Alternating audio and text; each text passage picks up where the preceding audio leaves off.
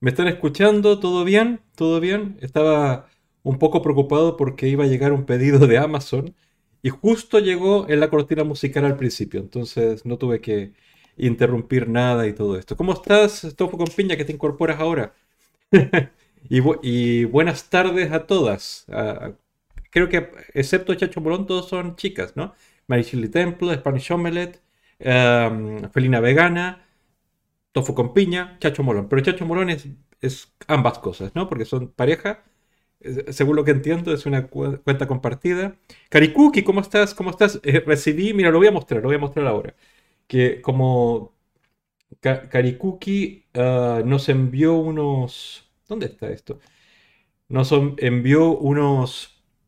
Eh, eh, ¿Cómo se llama esto? iba a decir arenques, ¿no? anchovies veganas y otros, otras cosas veganas que se me olvidó. No, no, no es arenques. Uy, se me fue, se me fue. Boquerones. Boquerones veganos. Eh, y hoy me escribe su amiga de, de, Chucha Conservas. Aquí lo voy a poner, espérate. De Cucha, Chucho. Cucha Conservas. Eh, y escribieron una entrada en el blog de, de, la empresa mostrando todas las payasadas que, que yo hago quizás al comer esos productos en vivo. Y, me, ha dado hasta vergüenza ajena eh, ver los vídeos y, y, difundir esto, pero voy a darme el trabajo de, verlo y si pasa mi, mi, mi, digamos, mi medida de vergüenza, ya lo voy a publicar por ahí y todo eso. Pero muchas gracias, eh, por... Tofu con gracias por ponerte como, a ser host, ser anfitriona de, este canal. ¡Ay, Yasimena Camusina! ¿Cómo estás? Sí, eh, eh, a ver, les voy a mostrar los productos. ¿Ya? Eh, esto no es publicidad pagada, insisto, es solamente es una amiga de Karikuki que hace estos productos, están bastante buenos y son para, para estas fiestas, está, están muy buenas. Mira, es el boquerón con V y, y la anchovy. Ah, a ver si.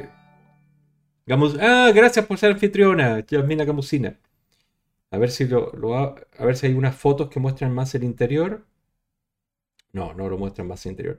Pero bueno, básicamente es, una versión encurtida de vegetales, creo que es calabacín, eh, que da el sabor y el aroma de, los boquerones tradicionales y de las anchovis, a las anchoas ah, tradicionales, ¿no? la, anchoa vegana. Y la marca se llama eh, Cucha Conservas, es eh, si buscan la web, le voy a poner la web acá. Eh, Ana Gallego, gracias por ser anfitriona, anfitriona de este su canal. Uh, voy a poner aquí las conservas veganas. Conservas veganas es la, empresa y venden estos dos productos y más y, en, packs y todo esto. Y yo creo que para las fiestas que se aproximan, para Navidad y Año Nuevo, esto queda súper bueno como entremés, ¿no? Como para decir, Ah, prueben que, la galería de sabores que se pueden experimentar siendo vegano, o aunque no eres vegano y seas un turista en el veganismo, eh, son entretenidos, ¿ya? Eh, fan de las anchoas, de las anchoas veganas, porque me gusta mucho el toque del, del aceite, que me parece que es de lino, o el aceite de, sésamo, olvidé pero, del origen, pero tiene ese sabor muy, mucho más eh, centrado al, digamos, al grano, al fruto seco, muy rico. Estaba muy rico, muy rico. El que les puse ahí la, web conservasveganas.es para que lo vean.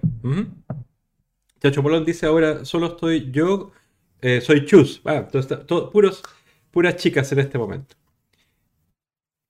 Vale, perdón, tú y Chus viene más tarde para Ida. Vale, a, las 7 vamos a hacerle ride a ella. Este es un streaming corto en comparación a los demás porque yo siempre mi límite mental es las 2 horas este va a ser menos de dos horas, va a ser una hora y media o quizás una hora.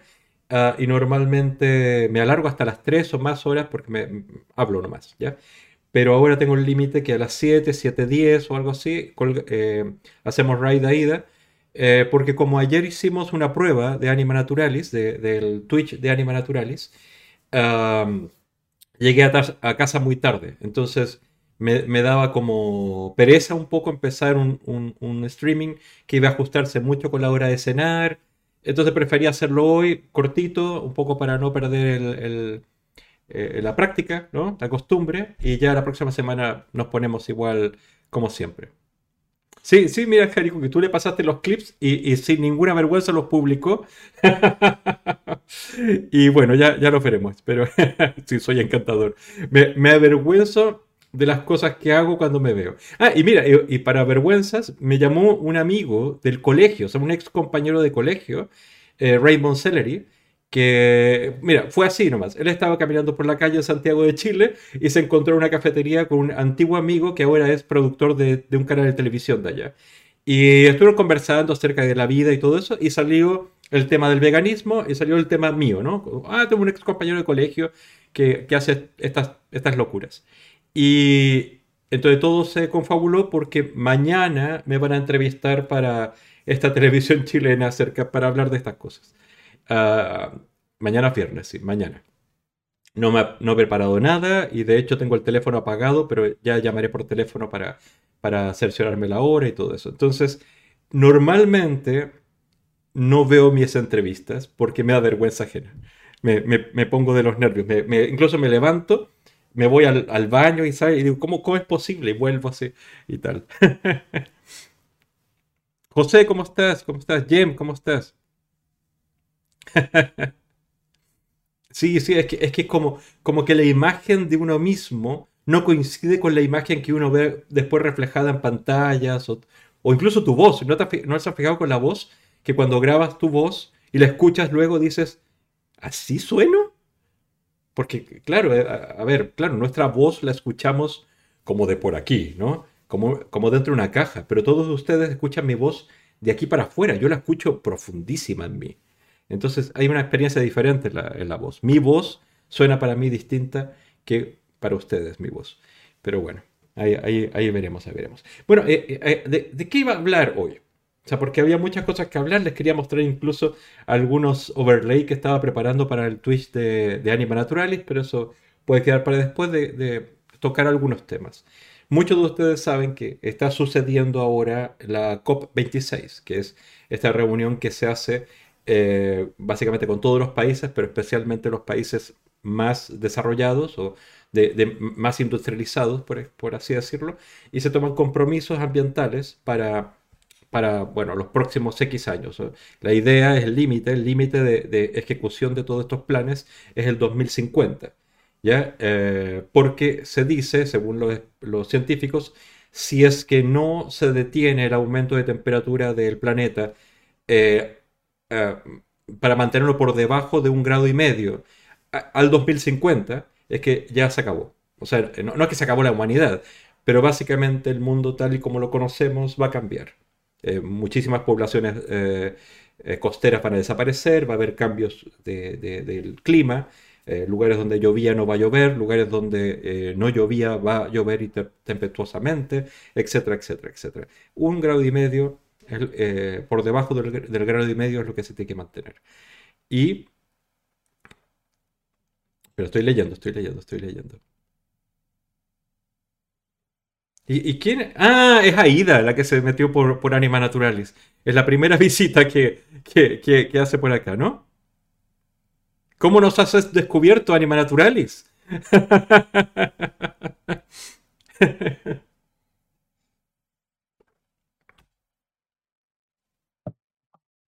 Claro, venga, vienes de la, de la, de la raíz de Ibai, que, que trajo solo a una persona.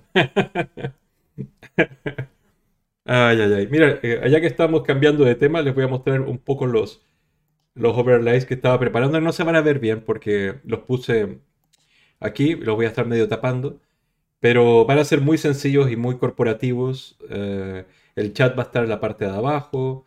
Esto es cuando mostremos una web y, estemos ahí de yo aquí abajito, por este lado de aquí. Ah, aquí cuando hagamos entrevistas y los nombres aparecen acá abajo y estarán las personas. Pero es, es, una. Es un boceto. Es un boceto. Ya, ya veremos qué se hace. Ah, y otra cosa. Always Coffee. Lo estoy tomando ahora porque tenía mucho frío. Porque me obligan a ponerme camisetas de verano. Bueno. sí, sí, es que, a ver, eh, eh, entonces esta reunión, eh, gracias por devolverme al tema My Chili Temple, entonces lo, lo, grave de esto es que hace, mira, yo no voy a exagerar, pero fueron 8 o 10 años atrás que se hizo una COP, una de estas reuniones, en París y se firmó el Acuerdo de París. Y a partir de ahí no se ha hecho nada. O sea, se han hecho decoraciones básicamente, pero a partir del Acuerdo de París, donde hubo un compromiso que antes del 2050 se iba a reducir a la mitad las emisiones eh, que producen los gases que producen el calentamiento global, que es básicamente eh, CO2 y sus multiplicadores como el metano y, otros gases, ¿vale? Sobre todo metano y CO2, para simplificarlo de alguna manera. Eh, CO2 y metano básicamente son como los gases que se emiten en la industria ganadera. En otras industrias también, pero metano y CO2 son importantísimas emisiones en la industria ganadera. No se tocó el tema entonces, no se tocó el tema desde entonces, tampoco se tocó el tema en esta COP. O sea, no se tocó el tema de las ganaderías. Pero lo curioso, y esto es lo que quiero reflexionar, no estuvo incluido el tema de la ganadería, pero estuvieron presentes los lobbies ganaderos. Es decir, están ahí pendientes de que no se hable, de, hablar con quien tienes que hablar o incluso dineritos para que no se hable del tema. Entonces todo estuvo centrado en eh, la transición energética, igual como la ley contra el calentamiento global que se hizo en España, transición energética y manejo de, o sea, por ejemplo, hubo un acuerdo que salió mucho en prensa que es reducir a un 30%, me parece, o al 50% las emisiones de metano, si mal no recuerdo, 30, 50 no recuerdo, pero una cifra importante, pero no se tocaba el metano, subproducto, digamos, de la industria ganadera, sino de los manejos de residuos. Es decir, eh, digamos, los, eh, los lugares donde se echa la basura. El, metano es básicamente un gas que se produce por la descomposición eh, orgánica, ¿no? O sea, en la basura se produce metano, eh, los eruptos y los pedos de los animales, incluso nosotros, se produce metano, pero la cantidad de vacas, sobre todo las vacas son las que producen más estas flatulencias que producen metano, pero la concentración de, vacas, sobre todo en países como Argentina, como Brasil, como Australia, es tan importante que la emanación de este metano es tan, tan, tan, tan relevante para, el medio ambiente que es un gran problema. Pero el tema de la ganadería no se tocó. El tema del metano, sí, como, como hay que hacerlo, pero vamos a ver cómo se hace. Eh, hay unos mapas eh, satelitales acerca de los puntos más calientes del planeta donde se eh, genera metano yo lo he revisado y es interesante porque es, está muy concentrado en los países donde hay más ganadería. Pero como esos países no son considerados industriales y los compromisos básicamente están en los países industriales, entonces se concentra en los vertederos de Europa y de Estados Unidos y tal. De hecho, les voy a mostrar un, gráfico después, pero, pero eh, e, esto es, es insultante. Ah, y no solo eso, no solo eso. Eh, hoy me parece que salió en la prensa que el otro gran acuerdo es la solicitud, eh, como una buena idea, de que se cesen las subvenciones a las industrias de los carburantes, del petróleo, del gas y tal. Que se cese, eh, no se dijo que se cese. Compromiso para que se cese. Es como, es una buena idea que se cese esto.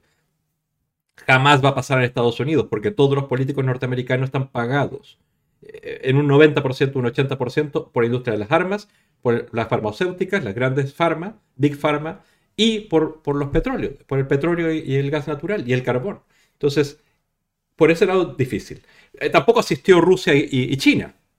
O sea, eh, ¿qué más? ¿Qué más mal pasó? Ah, y no solo eso, sino que hoy se coló un acuerdo. La, reunión termina este fin de semana, pero hoy se coló un, borrador que decía que se va a postergar cualquier decisión hasta el 2022.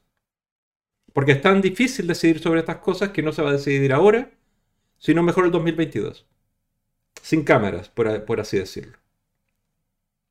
O sea, es como, oye, mira, es tan complicado esto. Oh, volvamos a nuestros países, nuestros jets privados, porque llegaron en jets privados, que además son los más contaminantes de todos. Decidamos el 2022, no ahorita, porque nos va a caer mal la cena, que además comieron un 80% carne eh, y, lácteos y productos eh, de origen animal en la COP, siendo que lo lógico hubiera sido que fuera, eh, bueno, si no te digo vegano, al menos en un 80% vegano y el solamente... ¡Ay, ay, ay! Ne Juegos, gracias por seguirme. ¿Cómo nos pillaste? ¿Cómo nos encontraste por aquí? Bonita taza, dice Anima Naturales, sí. Hay Anima Naturales, Anima Naturales. I love Anima Naturales. A ver, voy a leer un poco aquí.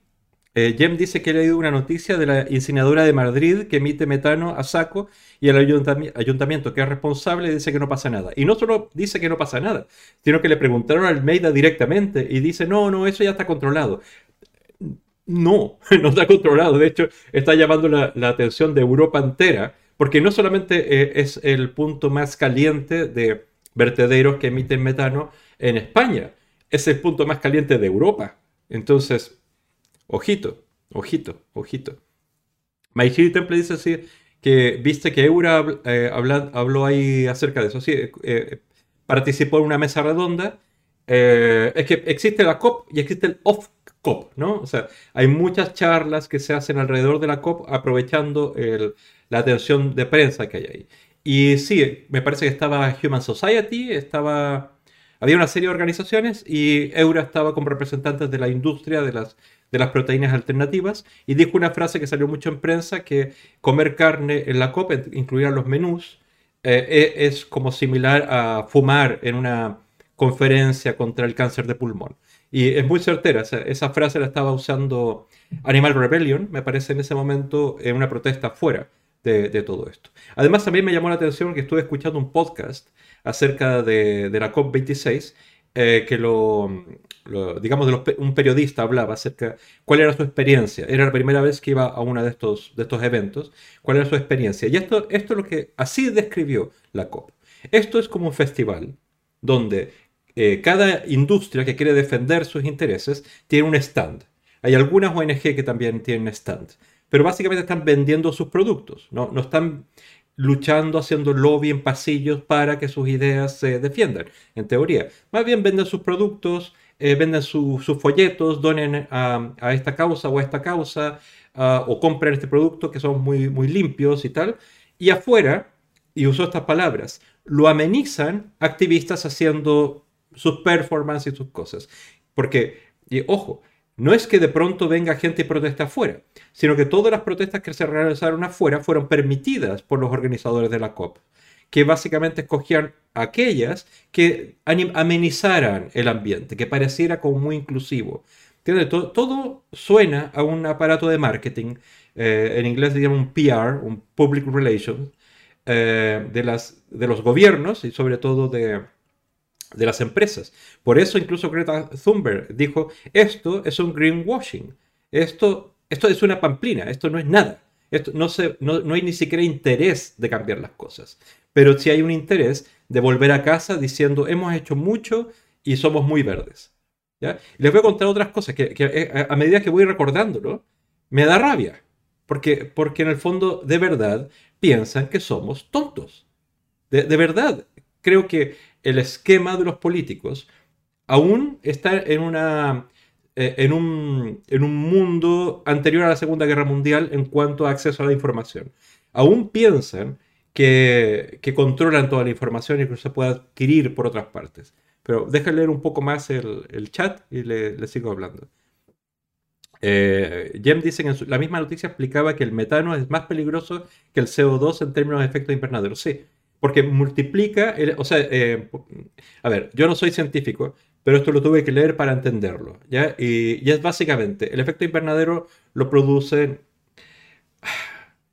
a ver, digamos que si, tenemos 10 de CO2, si tenemos 1 de metano, se multiplica el CO2 por 2 o, eh, por X cantidad, ¿no? no una potencia al doble, pero en una potencia, ¿no? Eh, es decir, que cada eh, gas que genera el efecto invernadero, eh, eh, digamos por ejemplo el CO2, se multiplica su actividad, su efecto en, cuanto al efecto invernadero gracias al metano. Y el metano no es que haya poquito, sino que es cantidad. Y, Y me da mucha rabia cuando escucho incluso profesores universitarios y sobre todo políticos que dicen esto de, de que, que, pretenden que pongamos pañales a las vacas, como burlándose que los pedos de las vacas o los eruptos de las vacas, pero estamos hablando de un volumen gigantesco, no estamos hablando de una o dos o quince vacas, estamos hablando de millones de ellas, y además concentradas en puntos muy claves del planeta. Exactamente de lo que dice Jem, es sumamente relevante, o sea, no, no, no, no es una cuestión animalista, sino que, que ya, ya o animalista o ecologista, es ciencia. O sea, los informes de la ONU, los informes de, bueno, Greenpeace también, e informes también eh, independientes, como hay una organización que se llama World Watch, que también hizo su informe, y todo indica que al menos un tercio de todo, al menos, eh, eh, en algunas investigaciones se dice que más, pero al menos un tercio de todo tiene que ver con la ganadería y sobre todo la ganadería industrial, y sobre todo la ganadería industrial de animales como por ejemplo los, cerdos y, las vacas. y como dice Ana Gallego, es una hipocresía. Pero además voy a contarles otra cosa más fea. En Estados Unidos han invertido gran cantidad, eh, esto me consta, en los últimos cuatro años, gran cantidad de dinero en eh, instalación de formas eh, limpias de energía, o sea, de eólica y también paneles solares. Pero gran cantidad, dando mucho trabajo a los estados, eso es muy aplaudido por los políticos de derecha o de izquierda, gran eh, cantidad de dinero estatal para, para animar este tipo de industria, etc. Fantástico. Pero, pero, aún así, las grandes industrias que reparten la energía insisten de que no es suficiente y se tienen que usar otros métodos, como por ejemplo, igual como en España, el gas o el petróleo para generar la electricidad. Pero ¿por qué? La pregunta es ¿por qué? O sea, ¿por qué no construimos más, eh, más eh, eh, molinos y, más paneles solares, etcétera? Porque el problema es, la, el, conducto, la transmisión de la energía. Porque para, tú generas muchísima energía, pero no tienes suficiente potencia en los cables, digamos, que conectan el generador con las ciudades para llevar esa energía. Entonces se pierde la energía. Espera, me, están llamando. Voy a, voy a, tener que apagar el teléfono allá. Pero vuelvo en un segundo. Pero entonces el dinero que tiene que venir de cada uno de los estados para reconstruir las torres de alta tensión, por así decirlo, y hacerlas más eficientes, eh, no llega. ¿Por qué? Porque hay lobbies de las industrias de la energía que prefieren que no tenga éxito las industrias alternativas o, las energías limpias para seguir utilizando básicamente lo que tienen, que es petróleo y gas. ¿ya? Yo no sé y no puedo asegurar que eso pase también en España, porque estamos en pañales todavía, ¿ya? pero ah, es muy raro que si en los últimos, me consta, 10 años se han construido cantidad de, de, parques, parques con eh, energía eólica y también energía solar, sigamos hoy en día pagando la energía más cara que es la generada por petróleo y por gas. ¿ya? Y además amenazan que se va a acabar la energía. Entonces, como que me suena de que el mismo esquema norteamericano se está aplicando acá. Solamente que en Estados Unidos hay mucha más prensa, mucho, hay mucha más población, hay muchos más ojos mirando y esta información se nos brinda. Aquí en España aún, no lo sé, hasta que lo investigue. Tengo que ir a contestar el teléfono vuelvo ahora.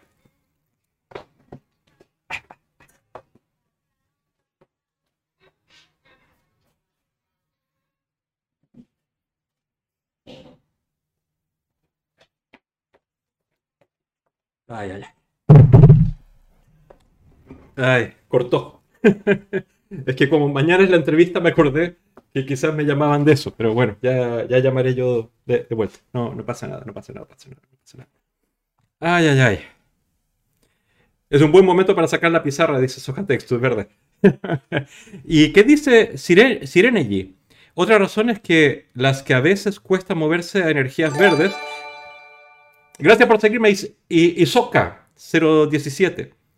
Eh, moverse a energías verdes es porque estas requieren menos trabajadores, por lo que habría que reestructurar el, mercado laboral. no estoy completamente seguro de eso ¿Qué dices, eh, porque eh, lo, digo no, sin tener mucha información, eh, Sirenergy, que es la primera vez que, que intervienes en el chat, es porque leí párrafos, partes, precisamente por este problema del mercado laboral, de, eh, el, ¿cómo le llaman? El ah, el, New, el New Green Deal, no, el New el Green New Deal, Green New Deal, que es, el, es la ley o el marco legal que se presentó en Estados Unidos precisamente para la transición energética y se tocaba claramente el tema laboral. Y el tema laboral, el mantenimiento de todas estas infraestructuras requiere trabajadores, incluso más, porque se supone que va a haber más, eh, se requiere más volumen de, este tipo de parques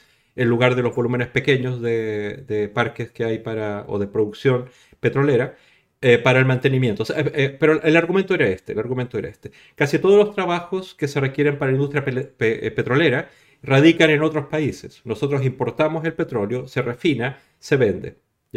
Eh, mientras que las industrias de, alternativas requieren trabajadores in situ, trabajadores aquí, trabajadores mejor pagados, trabajadores que, generan una riqueza que se queda aquí, etcétera, etcétera. Todavía varios argumentos para decir que a la larga eh, iba a, mejorar la vida de los trabajadores del propio país, de los propios países. ¿ya? Es verdad que significa una reestructuración laboral, pero no es eh, un escollo que, que, no se pueda pasar. O sea, recordemos que hace no mucho tiempo, yo recuerdo, yo llevo 20 años en España y estaba aquí cuando pasó, eh, cerraron todas las minas de carbón de, Asturias, que, básicamente es un montón de gente que se quedó sin trabajo y toda una industria que se eliminó completamente del mapa. Y aún así, la rueda siguió rodando. Es decir, esas transformaciones se han hecho y se pueden hacer de nuevo, sobre todo si existe una urgencia, ¿ya? Porque no solamente ahora la urgencia del planeta, sino también porque nos estamos quedando sin energía, estamos pagando la energía más cara y están amenazando incluso con esto del apagón, ¿no? Que se va a acabar la energía. Y es básicamente porque, y esto lo saben también, eh, Argelia cerró el conducto de gas natural que llegaba por Marruecos y después llegaba por Europa a través de España. Y también desde que Afganistán fue devuelta a los talibanes, el conducto de gas natural que salía de Afganistán, Pakistán, la India y de la India todo el mundo, también fue cerrado. Es decir, están hablando de eso. No están hablando de que no es posible tener más energía. Y sobre todo en Europa, joder. Vale, perdón por el joder. Y Ana Gallego dice, estamos repitiendo la historia. En los años 60 y 70 se burlaron de los científicos que alertaban detrás del peligro de los FCs que estaba en todos los refrigeradores, por ejemplo, y, las lacas para el pelo y tal. Ahora los científicos tienen un Nobel en química y salvaron el planeta de un gran riesgo gracias a promover el Tratado de Montreal. Eh, no lo sepa, los CFCs, entre otras sustancias, pero especialmente los CFCs, que están utilizados en todos los aerosoles y también en los refrigeradores de todo el mundo, eh, destruían la capa de ozono. Y la capa de ozono básicamente es la capa que protege la atmósfera o el planeta Tierra de los eh, rayos ultravioleta. Si no lo protege, cáncer, ceguera, etc. Y yo no sé cómo estará la situación ahora, pero había un agujero importante en el, Antártico. Ya muchísimas, bueno, en fin, e, eso ya lo sabemos porque es historia antigua, pero es exactamente lo mismo, solamente que ahora es una gravedad mayor. Ya no solamente afecta a los pobrecitos de Chile y Argentina o de Sudáfrica, sino a los europeos y a los norteamericanos y a los chinos y a los rusos, y por eso se preocupan más. Por eso nos estamos moviendo todos, ¿no? Soja Textu, la mitad de los asistentes de la COP estarán muertos en 20 años, exacto, exacto. Su dinero no, su dinero seguirá en bancos alimentando a otras personas, pero a, otros primos o, hijos o lo que sea. Por eso a veces, a veces me emociono mucho y, lloro cuando escucho los discursos alarmantes o alarmistas de Greta Thunberg, por ejemplo, pero no pienso en ese discurso, no pienso en ella, pienso en mi sobrina y mi sobrino. Y que, son más jóvenes que ella y van a vivir ese mundo que posiblemente suceda si es que no hacemos algo ahora. ¿ya? Y, yo me encuentro en ese grupo de gente que no tiene el poder eh, para decidir en algo importantísimo. Está radicado en algunos mandatarios, en Pedro Sánchez o en algunos políticos o en algunas empresas, básicamente. Si somos realistas, en algunas empresas del mundo. Y por avaricia no quieren. Porque quieren el dinero. El dinero. Sí, en el fondo, cada vez que se propone hacer algo bueno para todos, o bueno para el planeta, o bueno para las futuras generaciones, dicen, bueno, bueno, bueno, bueno, eso suena muy bien, pero ¿cuánto va a costar? E, esto va a costar dinero. Sí, de hecho, hasta eh, John Biden dijo eh, 4 mil millones, que va, a entregar así para esta transformación energética, sobre todo en los países subdesarrollados, ¿no? los del tercer mundo. Que además leí una noticia que, no es suficiente, por supuesto, no es suficiente 4 mil millones. ¿ya? 4 mil millones o 6 mil millones de, dólares, eh, qué sé yo, el, qué sé yo, eh, eh, cualquier millonario, el de Amazon, es para sus chicles. ¿Entiendes? O sea, para sus chicles. Y, ay, no sé, bueno, es que me, alarmo, me alarmo. Es como, como si por el, es, tienen más, hay, hay un grupo de personas, que no son más de 10 personas en el mundo, que tienen más dinero de que es posible gastar en todas sus vidas y todas las generaciones futuras de sus familias. Pero quieren más. Más. Y, por eso se pone en riesgo el futuro de todos. No estoy diciendo que el de Amazon tiene la culpa. No, no. Pero es la, cultura de la acumulación la, que pone eh, el problema que se extiende en esto. ¿ya? Em, leí otro artículo acerca de lo de la COP26 eh, y eh, hay un estudio que indica que la gente que realmente debiera tomar una decisión de hacer algo, o sea, porque, porque son las acciones eh, significantes para el planeta, porque, digamos, hay gente como quizás nosotros o quizás toda la gente en África, qué sé yo, no puede hacer nada solamente rogar y solamente presionar para que otros lo hagan, porque son los que toman las decisiones. Eh, básicamente decían que el 1% de la población mundial, el 1% de la población mundial, que, es básicamente el 1% de cada país que tiene la posesión de casi todo, eh, son los que debieran hacer algo. Porque son, los que tienen la, la herramienta para hacer algo. Que es básicamente más impuestos para que ese dinero vaya destinado a la transformación energética de aquellos que no tienen los recursos, como el tercer mundo, compromisos absolutos para reducir a cero las emisiones, cosa que es posible, y sobre todo tocar esa cosa que nadie quiere tocar, la ganadería. Eso. Sinergia dice, estoy de acuerdo que se puede hacer, pero como dice, es complejo, para las empresas no interesa, piensa, que, piensa a corto plazo y los beneficios no en el largo plazo y los beneficios que pueden, eh, que pueden ser, como dice, para los trabajadores. Sí. Es que mira, el eh, siempre la lógica del mercado, por así decirlo, y la lógica de las empresas, sobre todo las más grandes, eh, no es que los trabajadores tengan una, eh, la posibilidad de tener una vida digna de ser vivida, sino es el dinero. ¿Entiendes? ¿Cuánto para mí, cuánto capital puedo acumular, cuánto dinero más pueden tener eh, mis accionistas y qué sé yo? No es los trabajadores. Evidentemente va a tener que haber una, una transformación en muchas industrias porque la mano de obra está puesta en otros lugares. O sea, si la mano de obra para mantener eh, paneles solares tiene que ser aquí y no tengo que tener mano de obra, por ejemplo, en Argelia para que produzcan el gas natural que después lo trasladan para acá y aquí se refina y se reparte, por supuesto que me conviene más explotar a esa gente. Por supuesto que me conviene más. Y si mueren un par, total eran subcontratas. Pero si pasa aquí, se me cae el pelo. Entonces, hay, hay enormes cambios de lógica. Pero, la pregunta es, ¿tengo el dinero para hacerlo? Tengo el dinero para hacerlo. Solamente que no tengo ganas de gastarme el dinero en eso. Prefiero gastarme el dinero en mi tercer yate, o, en mi quinto jet privado, o, en qué sé yo qué. O, simplemente no, ver ese dinero que esté ahí y, y que crezca. Y ya.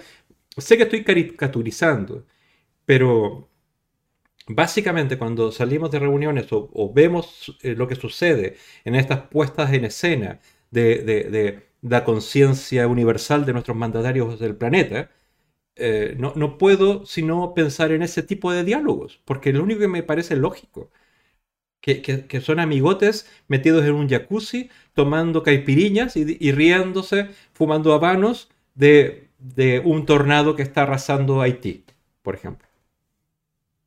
Mire, bueno, en fin, eh, varios políticos norteamericanos cuando... Es que me da mucha rabia. Dos años atrás o un año atrás, un año atrás me parece, que creo en 2020, hubo una, un gran apagón eléctrico en, en Texas, en invierno. Ah, muchísima gente murió, muchísima gente padeció ese frío, porque no había energía eléctrica para calentar los radiadores ni nada así.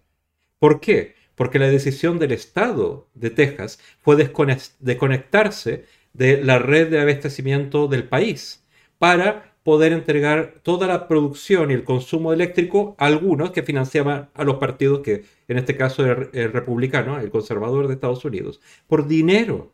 Entonces cuando se agotó o cuando se apagó, cuando hubo un problema en la generación eléctrica de ese estado, no había posibilidad de abastecerlo desde los otros lugares. Por eso sufrió mucho. ¿Y qué pasó con eh, senador Cruz, por ejemplo, que es de ahí? Huyó a México. No, no huyó a México porque lo iban a perseguir. No, huyó a México porque en México va a estar calentito, en un hotel, y no pasar frío en Texas, que se supone que es su responsabilidad. esa lógica radica en muchísima gente de la élite, política y, sobre todo económica, y a veces es la misma. José, dice, me tengo que ir a clases, eh, ver el vídeo que parece muy interesante. José, ¿qué estudias tú? Por pura curiosidad para, conocernos más. Sojatextu dice, eh, es, esa es una de las cosas que más me frenan para tener hijos, aunque hay millones de factores positivos y negativos, obviamente. El planeta, eh, el planeta que van a tener, sí. Mira, hoy, gracias por tocar ese tema, porque hoy leí una reflexión que me hizo pensar mucho, que hablaba acerca de la evolución de los seres humanos, ¿no? Y decía que la, una, emoción, por así llamarlo, primaria de los seres humanos, en todos los animales, pero en los seres humanos como animales que somos, es la, el, impulso de reproducirnos, ¿no? de, hacer perdurar la especie, nuestro clan, nuestra tribu, nuestros genes, básicamente. Es ese, impulso de reproducirnos, de hacer un facsímil de nosotros que sea más pequeñito, que crezca, y cuando crezca más y yo muera, siga conduciendo eh, esta eterna ruta del yo. Pero hablaba acerca de que eh, uno de los, signos más claros de evolución, y no solamente de evolución biológica, sino también espiritual e intelectual, era quitarnos de mente esta pulsión o, quitarnos de encima esta pulsión de la reproducción por otra pulsión, que es la de la responsabilidad del conjunto. Y y, esa siempre ha sido mi reflexión y se la traté de decir a mis hermanos, pero hermanos, bueno, facsímiles de ellos mismos, tuvieron sus hijos, eh, que los quiero mucho, pero, pero en el fondo quiero decirlo, eso es emoción. Yo los amo porque son mis sobrinos, no porque fuera lógico tenerlos. Eh, eh, además me pareció ilógico tenerlos, pero un espíritu y una mente más evolucionada, según esa reflexión, era la idea de adoptar a otros. Es decir, yo quiero ser padre, hay niños que necesitan un padre. Lo lógico es que si yo quiero ser padre, sea padre de aquellos que lo necesitan y no de que alguien que no existe. Pero, pero una pulsión muy profunda en lo biológico me dice, no, yo quiero un facsímil de mí. Algo que, que tenga mis características físicas. Pero una mente más evolucionada, un espíritu más evolucionado, ve en el otro, un legítimo otro, que si necesita un padre, yo quiero ser padre, le doy esa posibilidad de tener un padre a esa otra persona, que existe, que sufre, que siente. Entonces, sí, eh, coincido con Soja Texto, yo, yo, yo, no voy a ser padre. A esta altura yo no creo que sea padre. Pero ah, yo creo que va a llegar un momento, supongo, no sé, no, no me lo he planteado, pero eh, si me llega esa pulsión, yo trataría de darle la posibilidad de tener un padre a alguien que lo necesita y no solo cumplir mi deseo de, yo tener una copia de carbón mía, digamos, una cosa así. My children, pero tú no tienes, eh, porque eres una persona evolucionada. No, no, no, no, no quiero ponerlo en términos de mejor o peor, porque no tiene que ver con mejor y peor.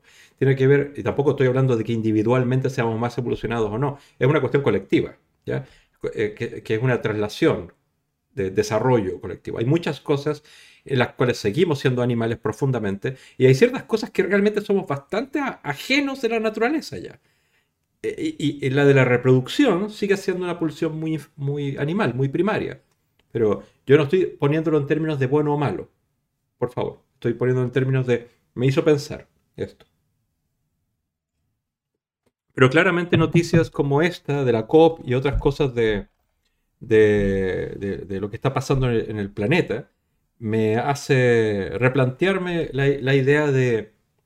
O sea, me, baja profunda pena y, responsabilidad eh, cuando pienso en el mundo que van a vivir mis sobrinos, ah, cuando nosotros tengamos, qué sé 90 años, 80 años o cuando estemos muertos, cuando ellos tengan 20, cuando ellos tengan 30, es decir, el 2050, que es ese límite imaginario que se están poniendo todos los países para decir, a partir de ahí, si no bajamos un, o sea, si no mantenemos por debajo de un grado y medio de, calentamiento global, mal.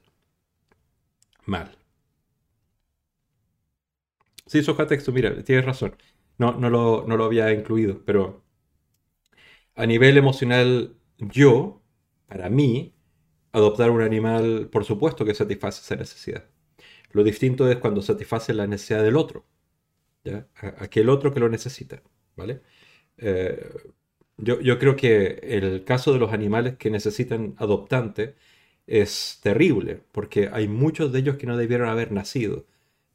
Eh, hay tantos y eh, que se transforman en un problema. ¿Entiendes? hay muchísimos abandonos, muchísimos, muchísimas camadas no deseadas o ilegales, por así decirlo. Y eso es terrible, porque eh, estamos obligándolos a... En fin. En fin, e, es, me refiero que son las víctimas de un, mercado, de, una, de un capricho humano. y, por supuesto que tenemos responsabilidad y debemos adoptar.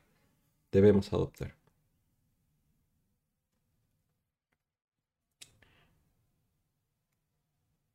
Magic Temple dice, eh, eh, es muy, sería más lógico eso de adoptar, pero es un tema muy profundo y con connotaciones sociales muy arraigadas. Sí, es verdad. Pero cuando eh, decimos esto, es que cuando decimos, no, es que tiene unas connotaciones culturales muy arraigadas, es lo mismo que dicen los taurinos y los cazadores y tal. En el fondo, es verdad que tiene unas connotaciones culturales muy arraigadas de nuestros abuelos o nuestros bisabuelos o incluso de nuestros padres o incluso de un 30 o 40% de la gente de 50 años. Pero me imagino y espero que sea verdad que paulatinamente esas connotaciones culturales muy arraigadas no sean tan profundamente arraigadas como para que sean permanentes. Y creo que eh, este sería un caso que sería muy útil que hacer que esas raíces sean cada vez menos fuertes, igual como la tauromaquia, igual como otras cosas que siempre han sucedido, incluso el consumo de carne, o sea, cosas que están fuertemente arraigadas culturalmente. Pero la idea es que eh, lo que esté fundamentalmente arraigado en nosotros sea la empatía, sea la responsabilidad con el otro, sea otro tipo de valores y no el valor de, de simplemente costumbre. ¿Ya? Por así decirlo.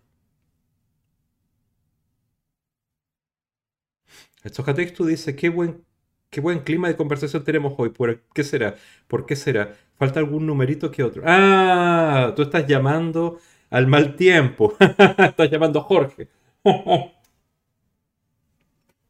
lo menciones, es como Beetlejuice. Si lo mencionas tres veces, aparece. ay, ay, ay.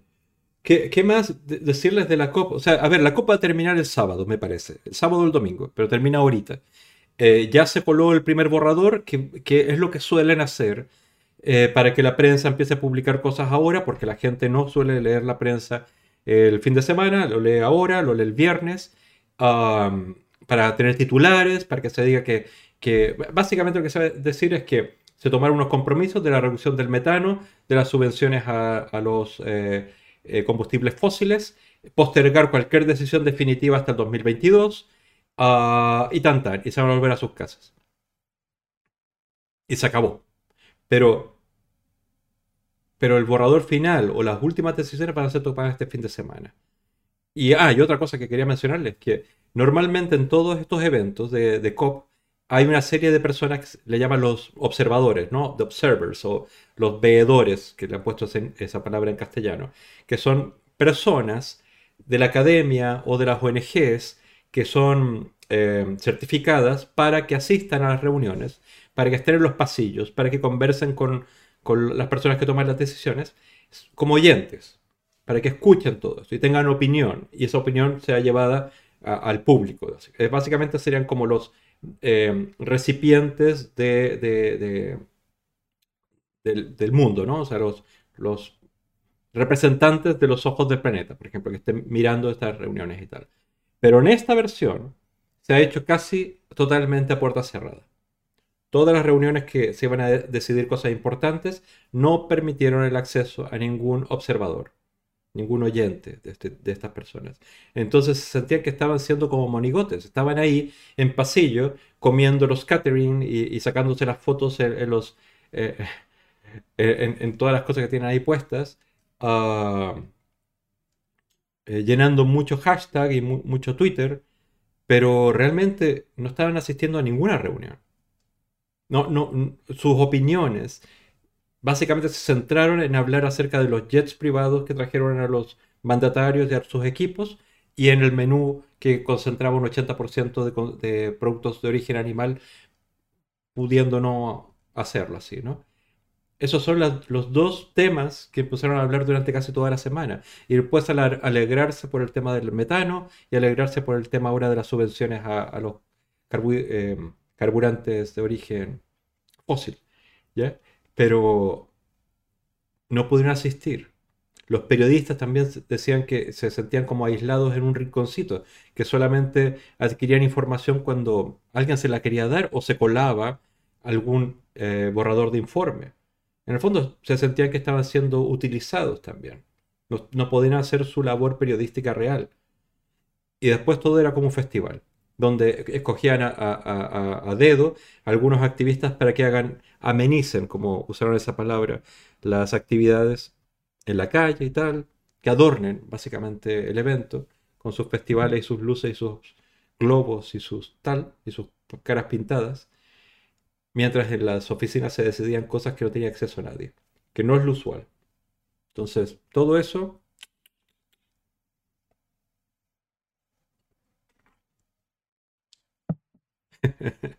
Spanish Omelette dice, os tengo que dejar, si puedo, me paso después el streaming de Aida.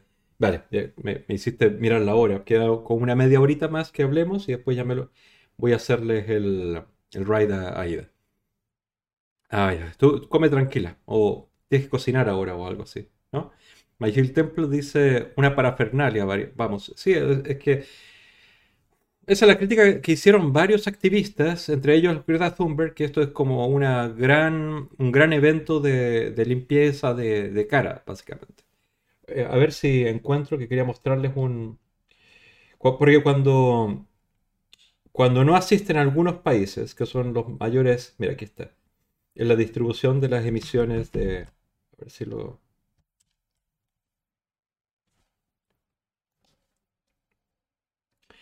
Vale, esta es la distribución de las emisiones de, eh, fósiles de CO2 desde el 1850. ¿ya? O sea, básicamente Inglaterra en los 1800 era bastante más relevante. Pero claro, estamos hablando del 2020, que es este lado de acá. Ah, pero no lo pueden ver bien porque lo estoy tapando. A ver si... A ver si así, espérate. Ahí va.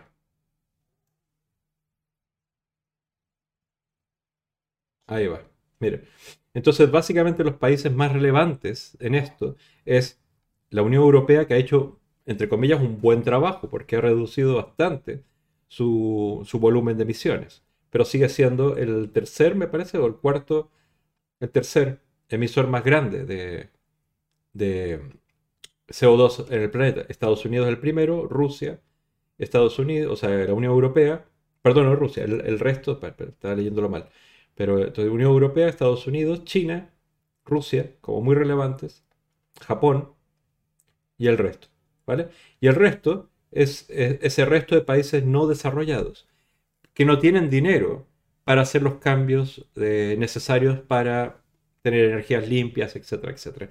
Por eso eh, los recursos para esa transformación energética tienen que nacer de Estados Unidos y Europa, sin duda, eh, por el bien de todos. Vamos a ver si eso eh, se, hace. Este es un artículo que decía, los países empobrecidos se hartan de las falsas promesas de la cumbre de Glasgow. Precisamente por eso que estamos hablando, de que ah, casi todas las cosas que se decidieron eh, o se están decidiendo en la COP26 no tiene compromisos reales, tiene como eslóganes, ya como eh, decidimos que, que, que sería bueno recomendar no subvencionar más el petróleo y el gas. Pero no había como, ah, muy bien, entonces desde mañana España no va a subvencionar a Iberdrola. O Estados Unidos va a dejar de, financiar, de, darle carta blanca a, las empresas petroleras de Estados Unidos. O XXXXY. Entonces, a, mí me, entristece porque me, hubiera gustado hablar de la COP diciendo, oye, mira, todo esto se hizo bien, pero no se hizo bien. Y sobre todo el tema que, cuando yo lo toco siento que estoy barriendo a casa, que es el tema de, la ganadería. Sobre todo, sobre todo si es la ganadería intensiva. O sea, eh, en Estados Unidos se presentó un proyecto de ley, eh, Cory Booker, que es eh, senador norteamericano, demócrata y vegano, presentó eh, esa, esa, ley, está juntando firmas para sponsors o patrocinadores de la ley para ver si se presenta y a ver si, si la admiten, que simplemente dice que se eliminan todas las granjas de animales que tienen por sobre 700 animales, entendiendo que 701 es una granja intensiva. 700 me parece un número grande todavía, pero estamos hablando que hay granjas de 2.500, de 3.000, 6.000 y más.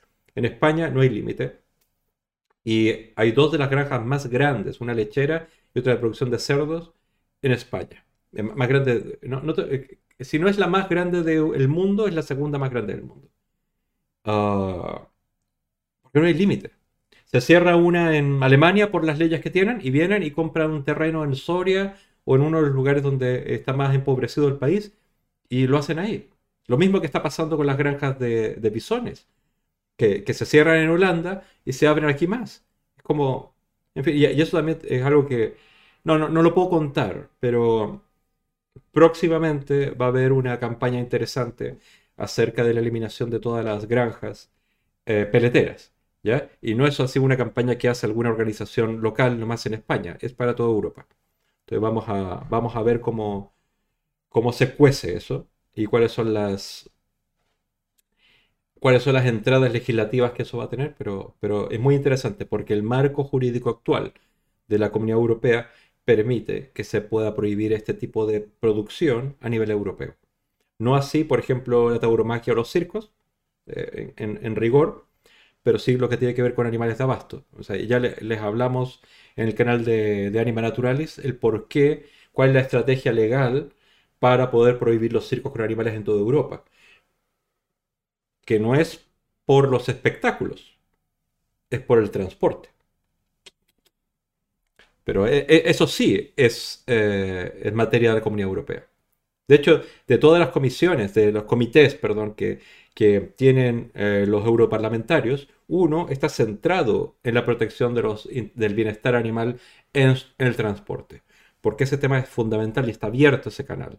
O sea, lo que decidan ahí va a ser una ley que va a afectar tanto a vacas, cerdos, pollos, caballos que son transportados para, para matarlos como comida, pues se transportan vivo, como otros animales que se transportan como lo de los circos. Sojatexu dice, me parece tan, tan, tan complicado alinear de esta manera a tantas potencias cuando muchas menos potencias son incapaces de ponerse de acuerdo en cosas mucho más simples. Sí, es, que, es que aquí el tema es la urgencia. Eh, o sea, hay un sentido de urgencia con esto. Ah, imagínate cómo se alineó el planeta entero por el tema de la pandemia del COVID. La, gran diferencia, porque estoy hablando a nivel de coordinación, a nivel de coordinación. La diferencia es que la pandemia del COVID hizo ganar mucho dinero a los mismos de siempre, a la Big Pharma. Por lo tanto, no hubo ningún problema de coordinarse. Pero para un tema como este, que no va a ser ganar dinero a, las grandes compañías, sino perderlo, parece que todo es muy arduo y todo es muy difícil. Siento que desde el 1946 o 47 contamos con una ONU, contamos con, el Pacto del Atlántico Norte, ah, o sea, contamos, eh, eh, contamos con el Mercosur, contamos con contamos con la Unión Europea desde hace, hace, menos tiempo, pero ya contamos con herramientas administrativas o de gestión para tomar decisiones de conjunto y no 250 y tantos países del mundo o 300 menos de 300 países del mundo, se pongan de acuerdo de manera independiente. Tenemos ya eh, herramientas administrativas y de gestión precisamente para este tipo de cosas, pero no les da la gana. Es el punto, que no les da la gana. De hecho, eh, hay informes de la ONU, e, ese gran organismo que se creó después de la Segunda Guerra Mundial para que esas cosas no pasaran nunca más. Informes de la ONU que dicen, hey, no le pongas más antibióticos a los animales. Oye, oye, bájale a, las carnes procesadas porque eso genera eh, eh, cáncer. Oye, oye, el problema del CO2 y el metano es importante, entonces hay que bajarle al 50% o menos. Porque mira todos los informes que tenemos. Nadie hace caso de nada, porque todo lo que hace la ONU es de recomendación, pero solamente lo pueden asumir los países individualmente o los conjuntos administrativos como la Unión Europea, que sí tiene herramientas para tomar decisiones a nivel europeo, ¿ya? Como lo hicieron para el tema del COVID. No les da la gana, sobre todo porque la Unión Europea tiene herramientas en Bruselas para modificar, alterar, mejorar, lo que sea, todo lo que tiene que ver con la producción de la seguridad alimentaria, la producción ganadera y agrícola. Tienen todas las herramientas, todas las herramientas. Tienen las competencias. No les da la gana. No les da la gana. No, y no les da la gana, no te estoy diciendo Europa. No.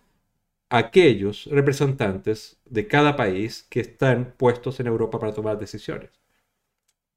Que si ves la colección de personas que tenemos ahí, piensa que son quizás eh, los cargos electos que requieren menos votos porque a menos gente le interesa votar por ellos. O sea, cuando votas por en las elecciones nacionales y votas, qué sé yo, por diputados, senadores o, o, el presidente no lo votas aquí, pero, pero en otros países, motiva a mucha gente. Hay mucha gente energizada por, por un partido u otro, qué sé yo. Cuando te ponen las elecciones europeas, no va a votar ni Dios. ¿Por qué? Porque no, no hay, nadie conoce a esa persona. ¿Para qué? Voto por un partido, pero se le hicieron mal los castigos y voto por el otro. O no voy simplemente. Y luego son esos los que mandan. Los, que eh, en sus manos está el destino de miles de millones de animales de abasto en el transporte, en las granjas, en los circos, en los laboratorios de experimentación. Pero no fuimos a votar. Porque ¿para qué? Pues siempre salen los mismos, ¿no? En, en, el caso de la Unión Europea, cada voto cuenta mucho más que para, por ejemplo, un diputado. Porque menos gente va a votar. Estoy leyendo, leyendo. Soja Texto dice, la franja de China tiene pinta de que crece en forma exponencial. Sí, porque China no, hasta ahora, y, debo decirlo, leí un artículo interesante, que China, en forma individual, sin ponerse de acuerdo con nadie más, tomó decisiones de reducir sus emisiones de, carbono a la mitad y lo está haciendo. ¿ya? Porque los chinos no son tontos. O sea, saben que los recursos naturales y el mercado interno que tiene China puede durar no sé, 100, 200, 500 años, pero no 600. Entonces tienen que hacer los cambios ahora para, seguir siendo, están apostando por ser la potencia mundial, ser, ser los dueños del planeta básicamente. los sheriffs del planeta como lo ha sido Estados Unidos o Rusia eh, eh, por mucho tiempo. Están apostando, pero están apostando a la larga. ¿Por qué? ¿Cuál es la diferencia? ¿Por qué los chinos piensan así, los norteamericanos, los eh, rusos o los europeos no? China tiene una dictadura de un partido único. Entonces puede hacer planes pensando en 100 años, no en 4. Entonces lo hacen con calma, pero lo hacen con cabeza y, lo planifican a, la larga. Entonces toman decisiones sin, que sin ni siquiera escuchar qué hacen otros países. Ellos marcan la pauta, básicamente. Ay, ay, ay. Jem dice desde luego, mientras el mundo se rija por conceptos políticos y no científicos, en lo que se refiere a sostenibilidad y entre tantas, y tantas otras cosas vamos de culo. Y eso que acabas de decir se ajusta también para otras cosas, como por ejemplo la educación. O sea, yo, yo ya no aguanto que cada presidente de este país cambia, o cada presidente, cada, gobierno de este país cambia absolutamente el sistema educacional. Yo, yo, llevo 20 años acá y lo han cambiado seis veces o cuatro veces. O sea, no, no hay ni siquiera acuerdos que vaya, que piensen más allá de cuatro años. Eh, para, bueno, para, qué decir de todo, ¿no? Pero eh, hay algunos temas que afectan a muchísima gente y, además los afecta para siempre, como la educación. Y ni en eso. Y, para qué decir el medio ambiente, energía, etcétera, etcétera. Y el tema de los animales va a ser permanente, siempre van a estar sufriendo. Entonces, eh, los argumentos que trato de buscar no son necesariamente la ética de, que, vivan, que no quiero que sufran, pero hay ciertas transformaciones que afectan a muchas otras áreas, comerciales, agrícolas, etcétera, que por supuesto repercuten en los animales. ¡Ay! Nafarca, gracias por seguirme. Eh, ¿De dónde nos pillaste? ¿De dónde nos viste? no, te había escuchado ni visto antes.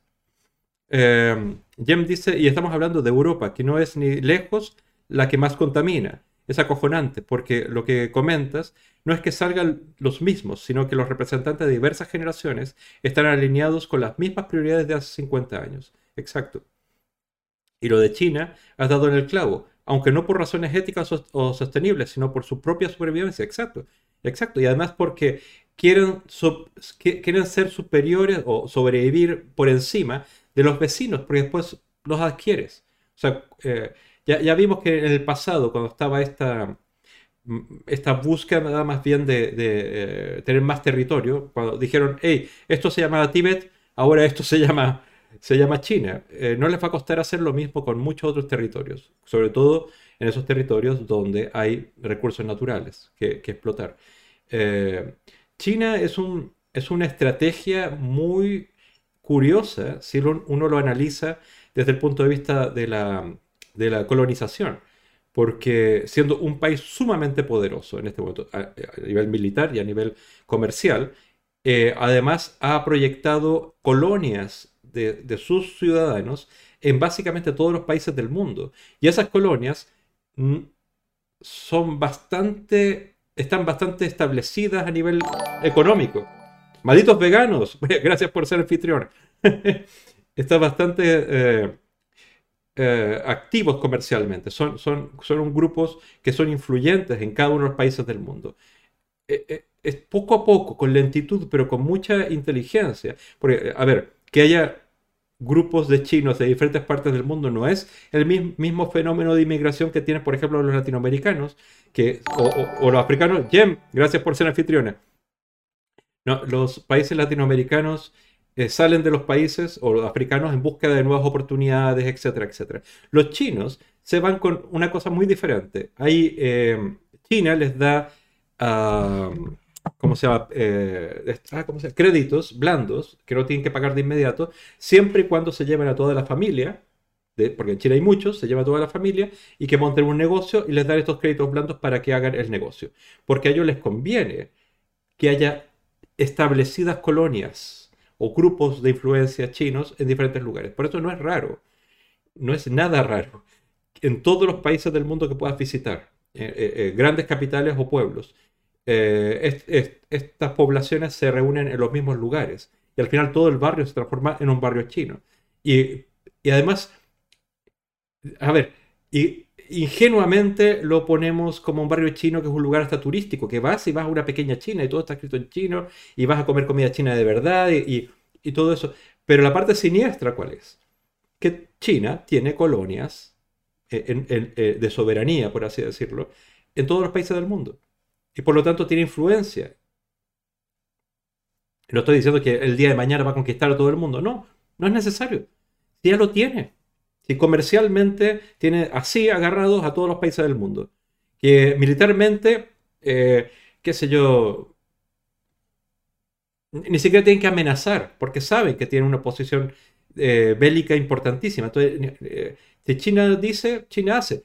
Cuando Trump dijo, oye, mira, no me gusta, no, sé qué hubo un problema con, con el sistema operativo, de los de, eh, que era el G5, que lo estaban los chinos desarrollando primero, pero quería darle el contrato a una compañía norteamericana, hubo un lío. Entonces China dijo básicamente, ah, ok, entonces nos olvidamos de, ustedes y creamos nuestro propio sistema, nuestro propio todo. por eso los, Huawei, el, el, teléfono Huawei que es chino, eh, dejó de funcionar durante un tiempo porque no funcionaba con Android y crearon su propio sistema operativo. Es como, en el fondo, no, se les puede hacer en absoluto un, un boicot o, un embargo porque dominan el mercado.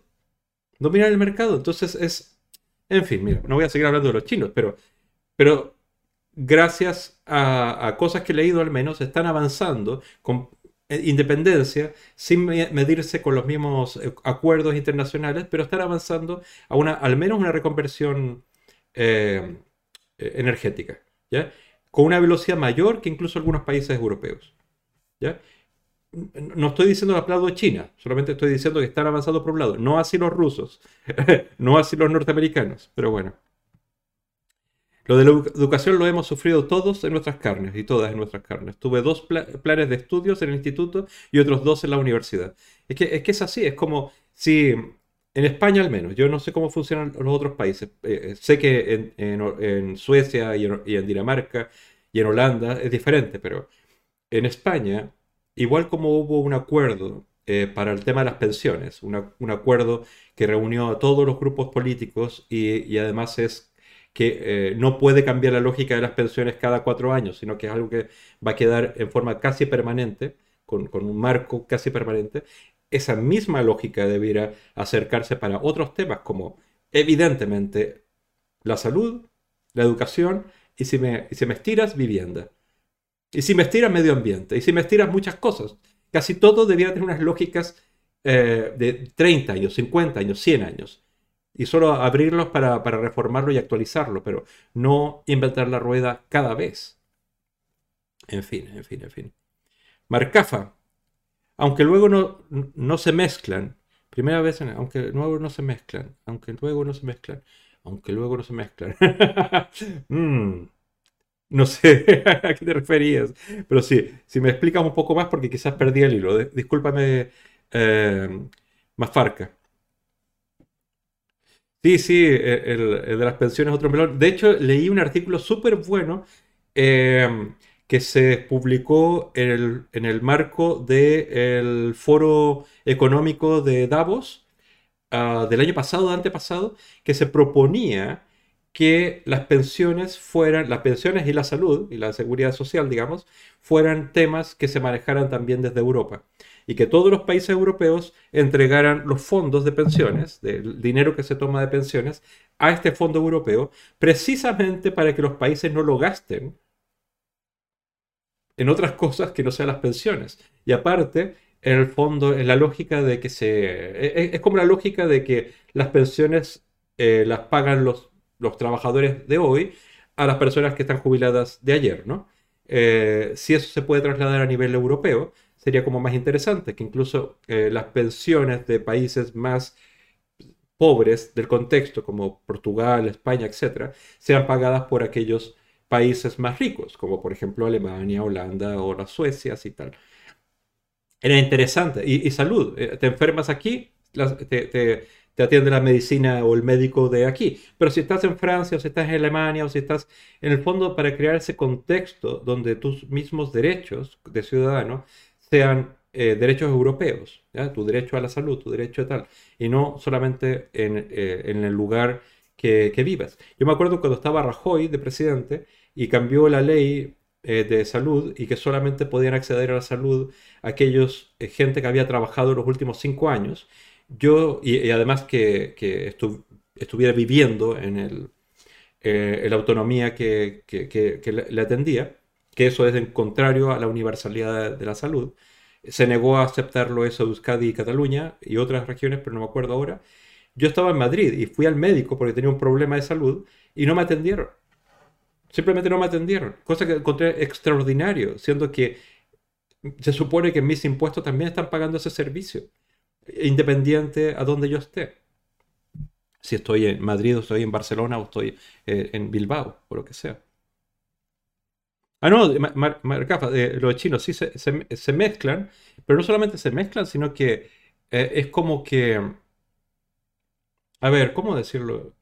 A ver, yo, yo estuve en el Tíbet y noté muy claramente cómo la cultura china se comía estratégicamente a la cultura autóctona tibetana, eh, tirando barrios antiguos y construyendo edificios con el estilo chino. Las estatuas muy muy grandes y muy heroicas, comunistas y tal, en todas partes, etc. sin embargo, la lógica que tienen en Europa no es instaurar la cultura china para, para que sea parte de la cultura, por ejemplo, española. ¿O no? O sea, eh, creo que en todo el mundo hay algo que se, llama comida china. En todo el mundo. Pero en cada lugar que vas, esa comida china es diferente. Porque lo que hacen es buscar algunos elementos de la comida china que los incluye similares a lo que están apeteciendo en cada país. Hasta que, porque bajita la mano, hasta que en ese lugar lo aceptan como si fuera comida propia. O sea, e, en, Perú, por ejemplo, en Ecuador, a la comida china se le llama chaufa y es muy parecido a la comida eh, criolla. Porque está muy marcado al jengibre, muy marcado a productos de allá. Si vas a Estados Unidos, es básicamente azúcar. Cuando comes en España, es básicamente aceite. Porque para el concepto chino, eso es lo que le gusta comer a los españoles, eso es lo que le gusta comer a los norteamericanos, eso es lo que le gusta comer a los peruanos y a los ecuatorianos. En el fondo, lo que hacen es modificar sus culturas para adquirir la cultura del otro también. Pero no es que se mezclen.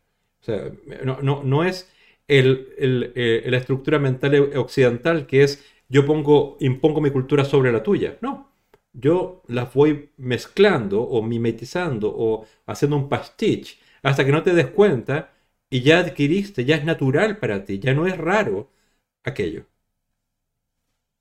O sea, de, hecho, hasta me llama la atención que en muchísimos países donde viajo se celebra el día, eh, el Año Nuevo Chino, con dinero público. En Barcelona, por ejemplo, se hace así, en, en Buenos Aires, en México, etc con dinero público, pero no así el Año Nuevo musulmán, por ejemplo. Siento que están aquí hace mucho más tiempo. O sea, ojo, no sé. Ay, ay, ay. Pero estoy mirando la hora porque para que no se me haga, no, no esté comiéndome el tiempo de ida. Ay, ay, ay. Jem dice uno de los grandes problemas de las pensiones es que precisamente se sacan de la población activa, lo cual es un error teniendo en cuenta la población envejecida de Europa y especialmente en España, en los niveles de paro actuales, sí. De, hecho, en la Constitución está como un derecho esto de las pensiones y no especifica que el origen de ese dinero. Y de hecho en otros lugares lo que hace... yo no estoy aquí para solucionar los problemas de todos, pero en el fondo como soy inmigrante conozco las realidades de varios lugares. Y, por ejemplo, a ver, yo no digo mi país no es el mejor, o sea, sobre todo el tema de las pensiones es horrible, pero una cosa que tiene diferente a España, que, no te digo que puede ser una solución, pero es, es, un tema que incluso lo he visto discutido en el Congreso acá, es que el Banco del Estado es un banco que también da créditos y también genera riqueza. Mientras que en España no existe tal cosa como un banco estatal. Existe un banco estatal que genera el dinero, ok, pero no que lo gestiona como si fuera un banco. La lógica en España es que aquí hay un presupuesto y se le entrega el presupuesto a diferentes administraciones, que son autonomías o son ciudades. Y esas gentes, esas administraciones locales, escogen dónde guardar ese dinero, que es simplemente en un banco de su gusto. Y ya sabemos cómo nació Bankia, que es precisamente esto. O sea, con dinero público se crea un banco cuya mesa de directorio son los políticos, sobre todo de la Comunidad de Madrid. Y no solamente del PP, sino de, todo, de todos los colores. Es decir, es un banco, genera riqueza, pero esa riqueza no queda para los españoles, queda para aquellos partidos políticos e inversores eh, individuales, con una riqueza que es pública. Entonces, eh, la lógica de, tenemos todo este dinero público, pensiones, todo este dinero público, creamos un banco. Y ese banco da créditos, invierte, lo que sea, funciona como un banco. Y la riqueza que genera un banco, que con ese nivel de, dinero, de potencia de inversión, es enorme, generas más riqueza, que es para pagar pensiones, Dios, ¿entiendes? O, o es para pagar cosas que benefician a la población, porque es su dinero. ¿Entiendes? Está mal hecho, eh, eh, eh, como en España la corrupción no es, indirecta, no es directa. Ese, es claramente un caso de corrupción que hay en España, con, esta colusión con los, bancos. Ah, hay más detalles a esto y, es horrible. mi, país es igual de corrupto y la corrupción es más obvia porque no existen ni pensiones ni seguridad social pública, es todo privado y eso ya es otro, otro, otro embolado. Y Estados Unidos, ¿para qué decir? Pero bueno, ya, ya me fui por otro lado. Y aquí se habla de animales. yo, yo, parece que, que, me encanta hablar de esta cosa de política, porque siento que todas las injusticias, todas, todas las injusticias empiezan a afectar a las personas más pobres, pues a las mujeres, a los niños, siempre afectan a los animales. Siempre. Que son, son los más frágiles de toda la escala. De toda la escala. Entonces, cuando hablamos de, de pensiones o de educación o economía, a la larga el más afectado siempre son los animales, porque los utilizan, nos comemos sus cuerpos, utilizamos sus pieles, experimentamos en sus cuerpos, los metemos en jaulas para divertirnos con ellos, los, los banderillamos, los laceramos, les cortamos los cuernos, les, rebanamos, los, los, los, utilizamos con divertimento para que corran o que tiren peso o, o, los disparamos eh, eh, en, su hábitat, que, los metemos en jaulas para que canten en nuestros balcones. O les hacemos burradas, perdón por la palabra, pero somos el infierno para los animales. Entonces cuando yo, yo al menos siento esa relación, que, que somos horribles con los animales, somos crueles, crueles con los animales, cuando nosotros estamos frustrados. Y esa frustración nace de toda esta seguidilla de injusticias. Cuando alguien está bien, espiritualmente, culturalmente, cuando están bien los que están alrededor, los otros, evidentemente es más empático con los demás. Con, el de al lado y con el de otra especie también. O, al menos tiene, una mayor posibilidad de hacerlo. Pero si alguien está frustrado, tiene hambre, eh, se siente, pues, bueno, sufre sentirse muy frágil en toda la escala de la sociedad, ¿con quién la paga? Con él mismo, con sus depresiones, con cáncer, con lo que sea, y también con quien está alrededor. Y, aquellos más frágiles, aquellos que no se pueden defender por sí mismos. Evidente.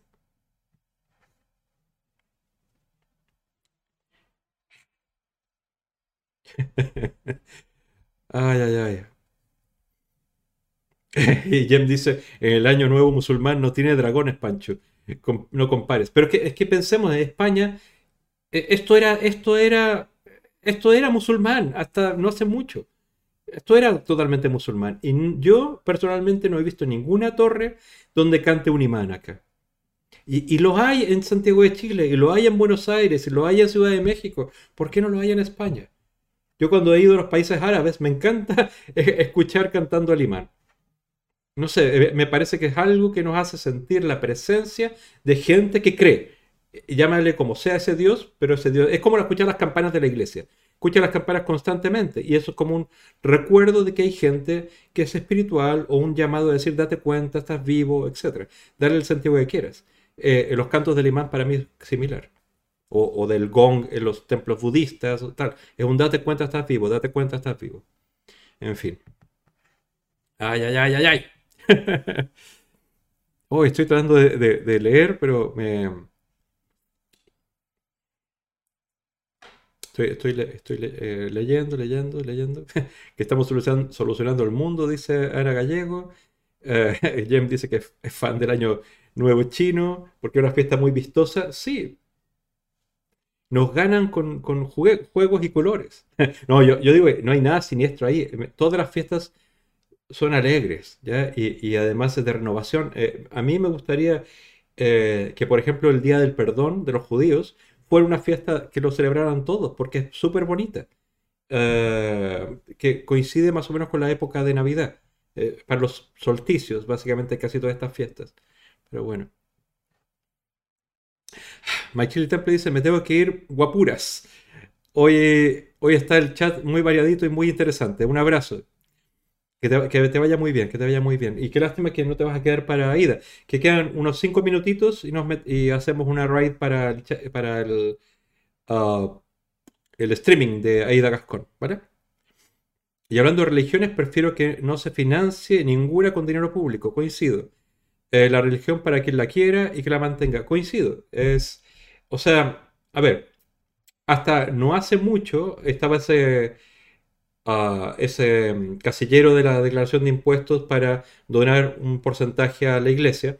Y ahora hay dos, ¿no? Uno es para la iglesia o para ONGs, que es una, un grupo de ONGs que decide cada año el gobierno, ¿no? una serie de ONGs que reciben un porcentaje de, de, la devolución de impuestos o de un porcentaje que se entrega de los impuestos. Yo creo que la Iglesia Católica debería estar dentro de ese, eh, Iglesia Católica, digo, eh, porque básicamente esa es la única iglesia que, está ese casillero, debe ser incluido en ese pack. O sea, me refiero que que anualmente, si quieres donar una parte de la declaración de impuestos a cosas que se hagan por la gente o por, las cosas buenas de la, de la sociedad, y dentro de eso está la Iglesia Católica, pero también la, qué sé yo, X otros proyectos, religiosos o no, lo marcaría. O incluso, es que la, verdad es que yo soy más de la idea de que no se debería financiar en absoluto eh, con dinero estatal las religiones.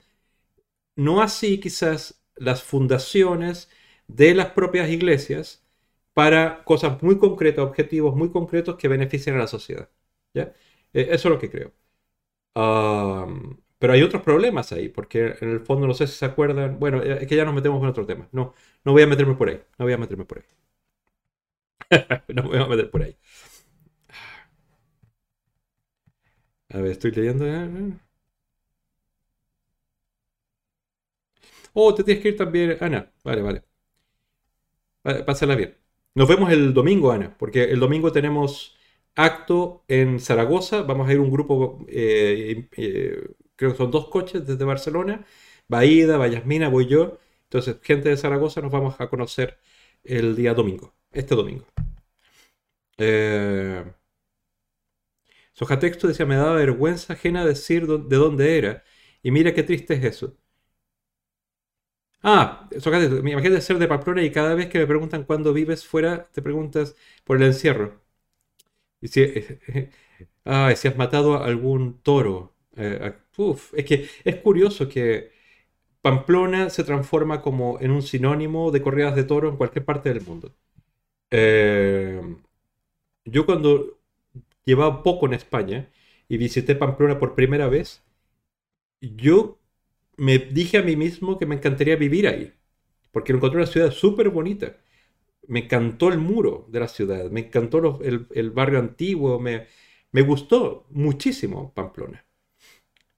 Y, jamás lo relacioné en ese momento con San Fermín y con, la, con el encierro y todo esto.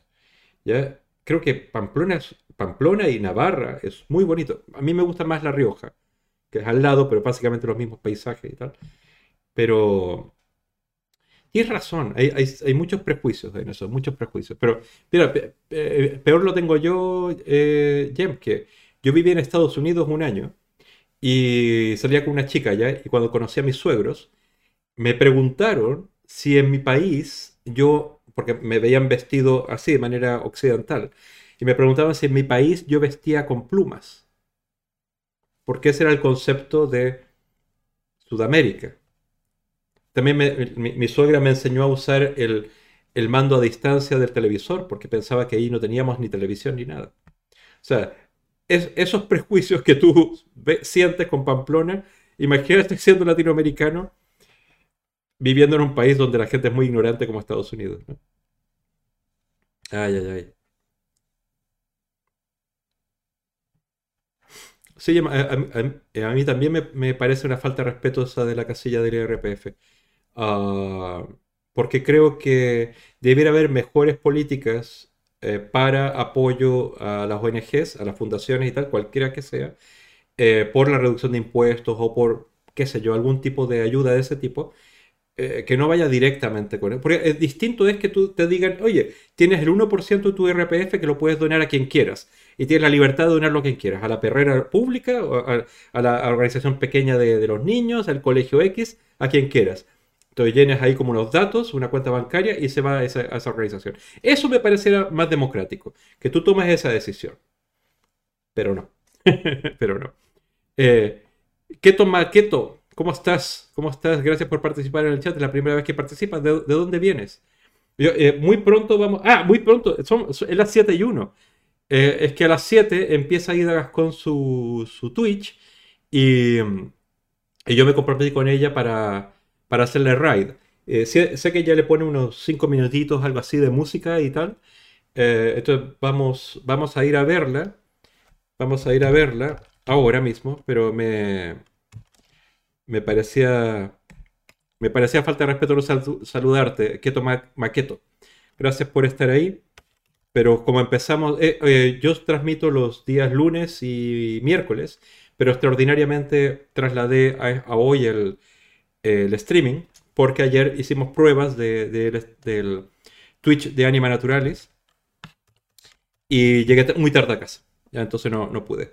Entonces vamos, ay, José Walker Ranger, ahora vienes justo cuando le voy a hacer el ride a Aida, porque hoy es el día de Aida, yo le estoy comiendo algunos minutos. Sí, eh, y tengo otras anécdotas acerca de mis suegros en, en Estados Unidos que, que, ahora me dan risa, pero en ese momento yo no sabía cómo, cómo reaccionar. ¿Qué, ¿Qué, otra cosa me dijeron? Que era... Mira, e, e, era completa ignorancia acerca de lo que sucedía eh, en eso que llamaba Latinoamérica. Aida ya está en directo, vale, entonces nos vamos directamente a hablar al raid con Aida, ¿vale? Que, eh, dice Jem, eh, tenías que haberte, a verme qué, a verme qué. Ah, perdón, que estoy a ver, haberme presentado con taparrabos. Mira, mis suegros vivían en Pensilvania y hacía un frío, entonces de taparrabo ni por disfraz, ni, por disfraz.